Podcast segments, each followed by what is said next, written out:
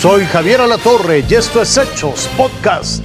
Fue tema en redes y obviamente en los espacios de Azteca Noticias el metro, porque una usuaria subió un video mostrando justamente el movimiento de vagones, una especie de bamboleo bastante, la verdad es que pues atemorizador, por decirlo menos, que ocurre en la estación de Potrero eh, y Deportivo 18 de la línea 3 del metro, la línea verde, si bien estoy.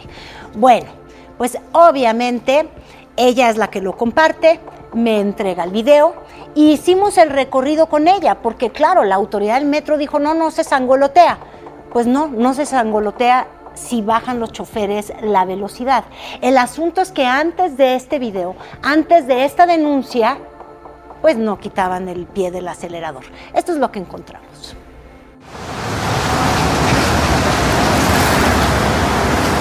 Nos encontramos en la estación Deportivo 18 de marzo y vamos a hacer el recorrido sobre la línea 3 del metro hacia la estación Potrero. Es un tramo en el que, de acuerdo con la denuncia que se ha hecho en redes sociales, se siente cierto bamboleo. Ay, pues sí da un poquito de miedo. Sí, porque pues ya ve lo que ha pasado. Una mujer que hizo el mismo recorrido grabó el video que llamó la atención de los usuarios.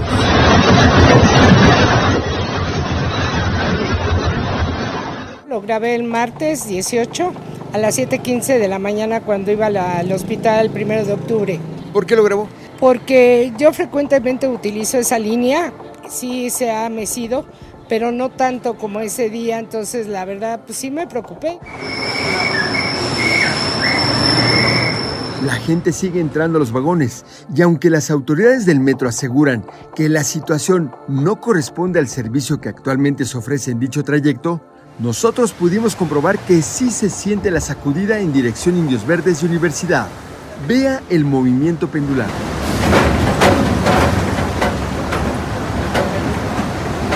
La pareja que va dormida no se enteró, pero ponga atención a la gente que está de pie.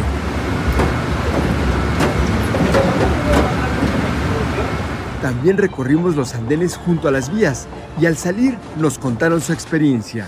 Pues como si estuviera temblando, no sé, se siente como si hubiera baches, pues, ¿no? Pues pareciera que hay algo pasa en las vías, ¿no? Porque siempre suele sacudirse de una manera incómoda y es como si se zafara algo y suele como que sacudirse. Sentí el bamboleo de, así como en la feria de, de Chapultepec que uno se va y se sube. Y me desperté porque venía dormida. Usted saque sus conclusiones, pero mientras tanto, la línea 3 del metro sigue dando servicio con normalidad. Javier Garduño, Fuerza Informativa Azteca. Te pasan los meses y las autoridades de salud, pues la verdad y sobre todo también de regulación sanitaria, siguen sin dar solución al desabasto de fármacos para los pacientes con problemas de salud mental que hay en nuestro país. La autoridad ha sido digo, no tengo otro término, insensible a los reclamos de miles de personas, incluso menores de edad, que tienen obviamente episodios psicóticos, que tienen crisis nerviosas, todo esto por la falta de medicinas que además están prescritas y que tendría que justamente entregar el sector salud. Y simplemente no pueden hacer su vida. Por ello, varios pacientes irrumpieron de plano en una conferencia que estaba ofreciendo los padres agresores de la maestra de un kinder en Cuautitlán Izcalli, en el Estado de México.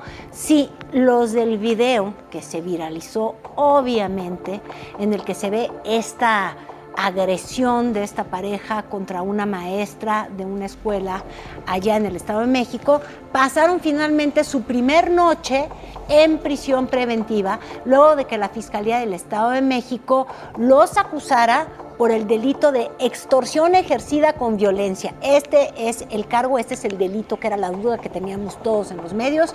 Y durante su primera audiencia, Jesús y Laura N., pues ¿qué hicieron? Ofrecieron disculpas públicas, también le ofrecieron una disculpa a su víctima y será hasta el próximo 26 de julio cuando se determine si se vincula a proceso o no a esta pareja. La abuela del menor informó que el niño ha quedado bajo resguardo del DIF. Obviamente los abuelos quieren que el niño de tres años que presenció esto, pues esté con ellos.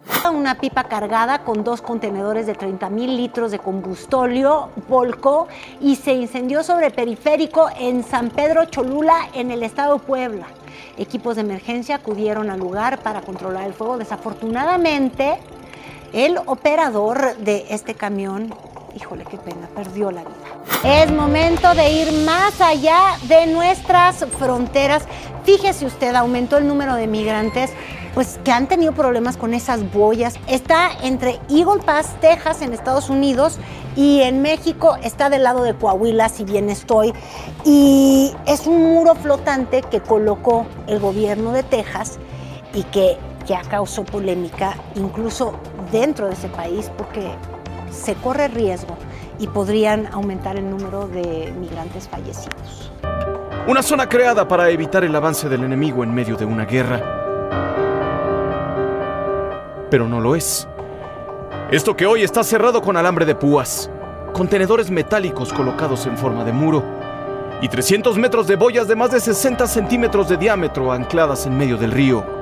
Es la frontera entre México y Estados Unidos. Estamos fortificando la frontera. Una estrategia que ningún estado ha usado jamás para evitar que la gente entre a Texas ilegalmente. Lo que Greg Abbott anuncia con tanto orgullo es lo mismo que el gobierno de Estados Unidos y el de México se han unido para criticar. Y es que además de inhumana, la reciente colocación de las boyas para evitar los cruces migratorios en el río Bravo es ilegal. El Departamento de Estado asegura que de primera instancia viola los tratados que rigen el uso de aguas del también llamado Río Grande. Uno de ellos especifica que no se puede construir o colocar nada que modifique u obstruya el caudal. Dicen que Texas no informó que comenzaría con la colocación de las dichosas boyas y que obviamente tampoco pidió permiso para hacerlo. Eso nada más hablando del lado político del tema, del que se llena con formatos, documentos y declaraciones de funcionarios que hacen cara de dolor. En el otro extremo están los rostros y las verdaderas historias de vida, como la de Hugo y Magali, que perdieron parte de su propiedad porque las autoridades tejanas la utilizaron para colocar obstáculos y alambre de púas. Esta es nuestra propiedad. El Departamento de Seguridad Pública de Texas se ha apoderado de nuestra propiedad. ¿Estamos de acuerdo? De ninguna manera. Ambos aseguran que la Guardia Nacional ubicada en la entidad tiene órdenes de no apoyar a los migrantes, de no brindarles ni siquiera agua en medio de las temperaturas que los aplastan con más de 40 grados. Sus dichos son comprobados por correos enviados por el propio Departamento de Seguridad Pública tejano. Agentes que notifican sobre el caso de una migrante de 19 años que sufrió aborto espontáneo cuando se quedó atorada en el alambre. Un niño de 4 años desmayado por el golpe de calor. Y las órdenes que han recibido los oficiales de empujar hacia el río a los migrantes que intenten llegar a la orilla. Espero no tener la razón, pero pienso que algunas personas se van a ahogar en esa área. Desde la capital mexicana y la ciudad de Washington, las autoridades señalan los abusos, como si eso fuera suficiente. En Texas y desde su escritorio, Greg Abbott continúa ordenándolos. Todo mientras ellos se quedan a la mitad, atrapados entre la inoperancia de las naciones que los vieron nacer y la tierra de las libertades que les da la espalda. Vivir en estas condiciones, aquí en estas carpas tan, tan como de indigente, tan bajo, o sea, Cero, recursos cero, cero de seguridad, cero humanismo. Raciel Cruz Salazar. Fuerza Informativa Azteca.